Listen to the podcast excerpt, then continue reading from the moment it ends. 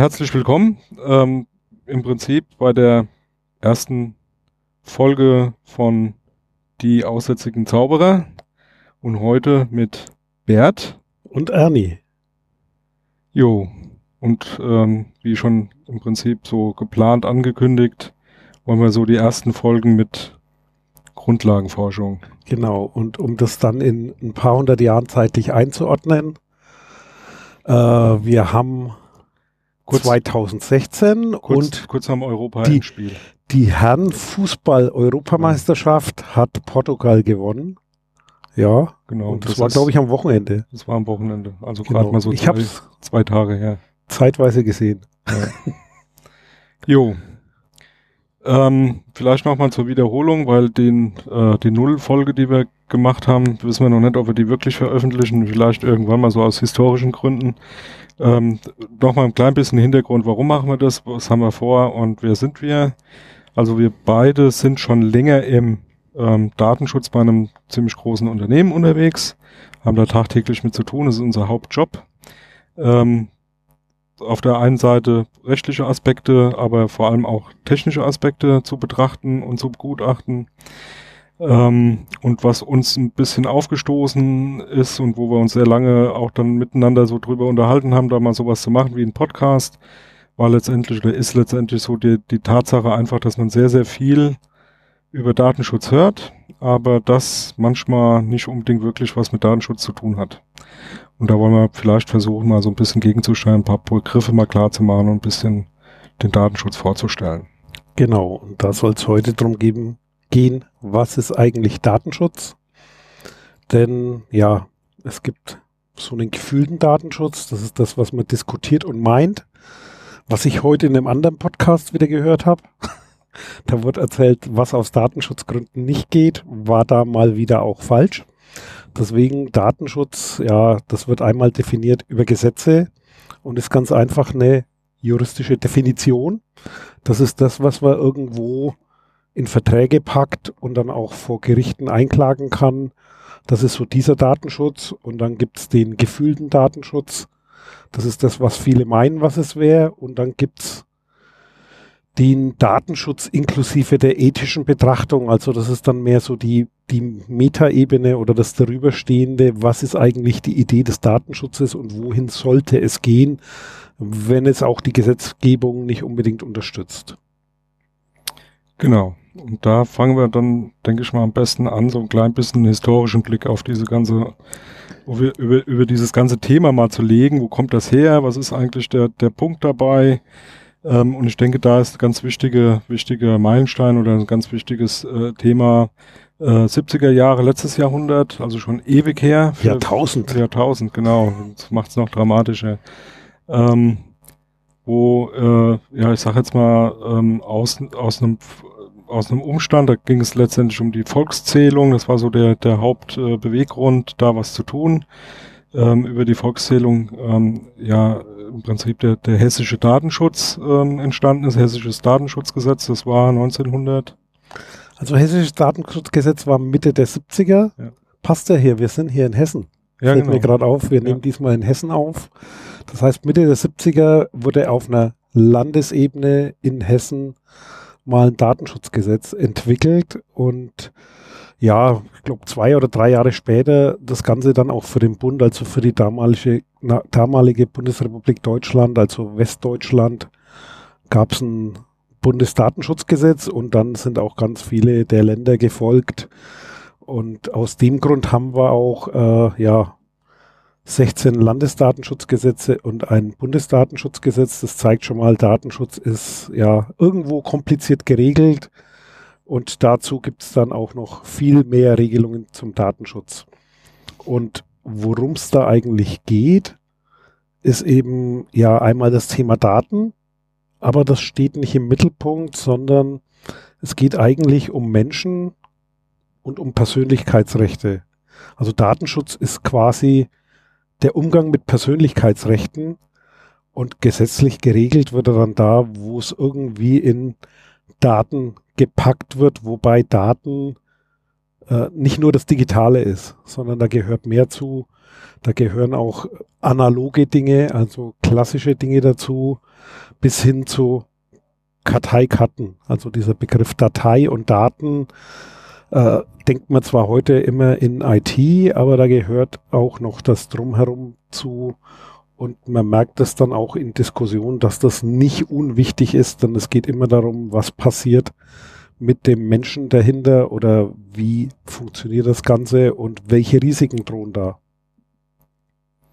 Ja, also ähm, was Bert ja schon angesprochen hat, ähm, ist schlicht und ergreifend dieses Persönlichkeitsrecht. Das müssen wir mal ein bisschen mehr noch beleuchten, denke ich mal. Also den, ähm, was da wichtig ist, ist, es geht nicht um den Schutz der Daten vor irgendwas, sondern es geht letztendlich darum, dass die ähm, Selbstbestimmung, was mit meinen persönlich zuzuordnenden oder meinen persönlichen Daten geschieht, wer darf die aus welchem Grund äh, verarbeiten, dass sichergestellt wird, eben, dass ich das selber drüber bestimmen kann und muss, ja ähm, und niemand anders, der das für mich übernehmen darf, ja, aus welchen Gründen jetzt auch immer.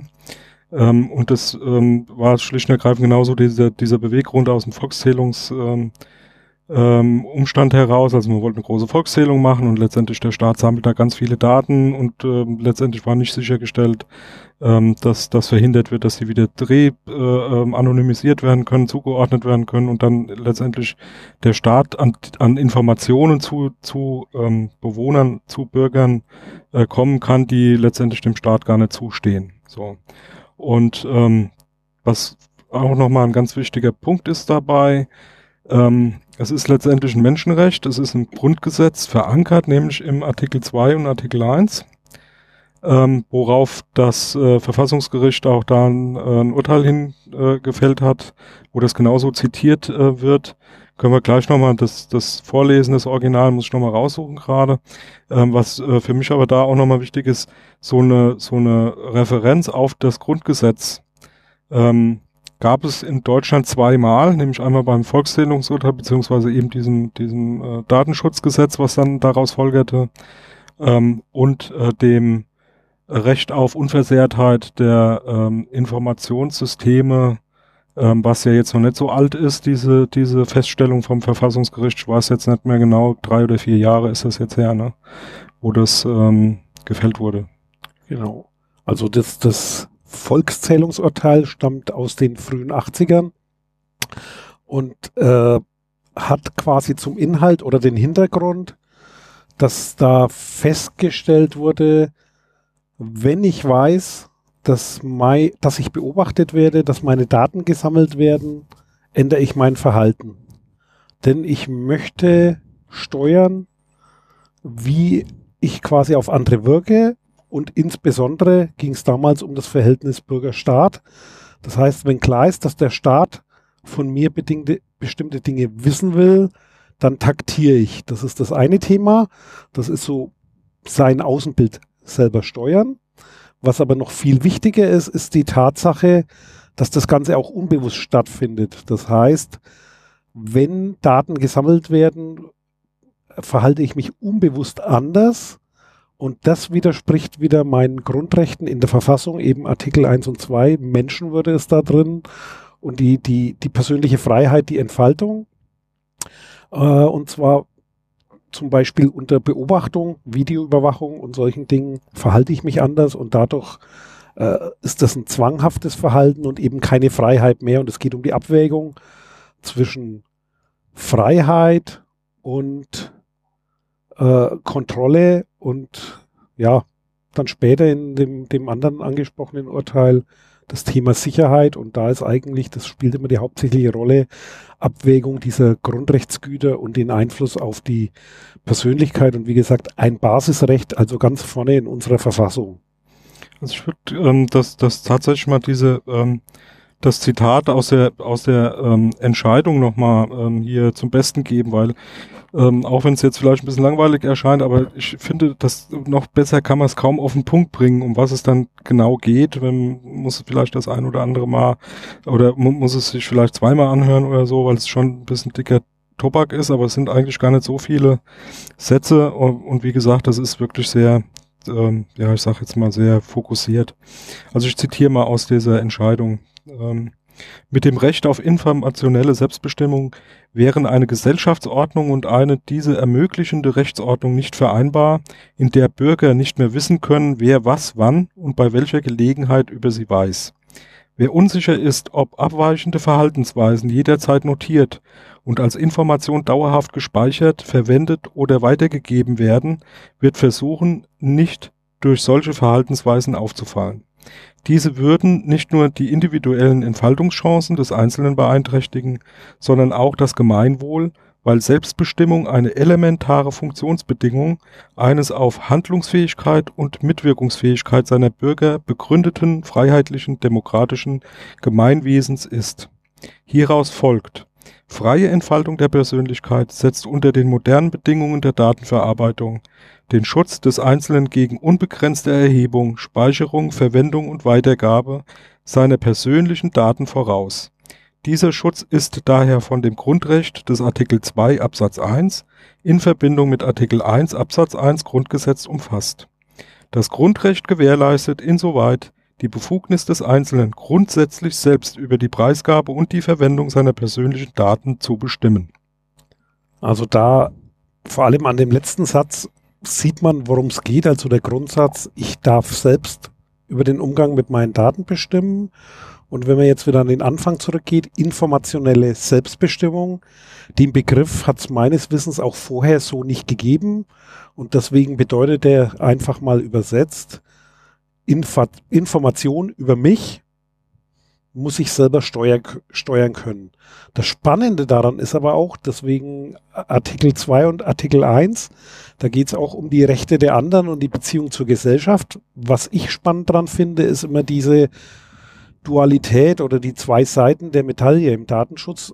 Das zeigt aber auch, wo Grenzen liegen. Das heißt, dort, wo ich quasi wieder in die Privatsphäre des anderen eindringe, endet dann auch irgendwo mein Grundrechtsschutz. Das heißt, das kann ich jetzt nicht für mich alleine in Anspruch nehmen.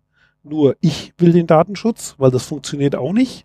Das wäre quasi, jeder hat so eine Schutzzone um sich und dann gäbe es überhaupt keine Möglichkeit mehr näher zusammenzukommen. Also das ist auch so ein Thema, was eigentlich den Datenschutz dominiert und dann auch erklärt, warum rechtliche Konstruktionen dann oft so schwierig sind mit einer Abwägung oder mit sogenannten unbestimmten Rechtsbegriffen. Unbestimmte Rechtsbegriffe heißt, es wird im Gesetz irgendetwas ausgesagt, was man aber nicht konkret eindeutig am Beispiel festmachen kann, sondern da ist Spielraum drin, was aber ja auch so sein soll, weil das Urteil spricht von immer mehr Datenverarbeitung, moderner Datenverarbeitung.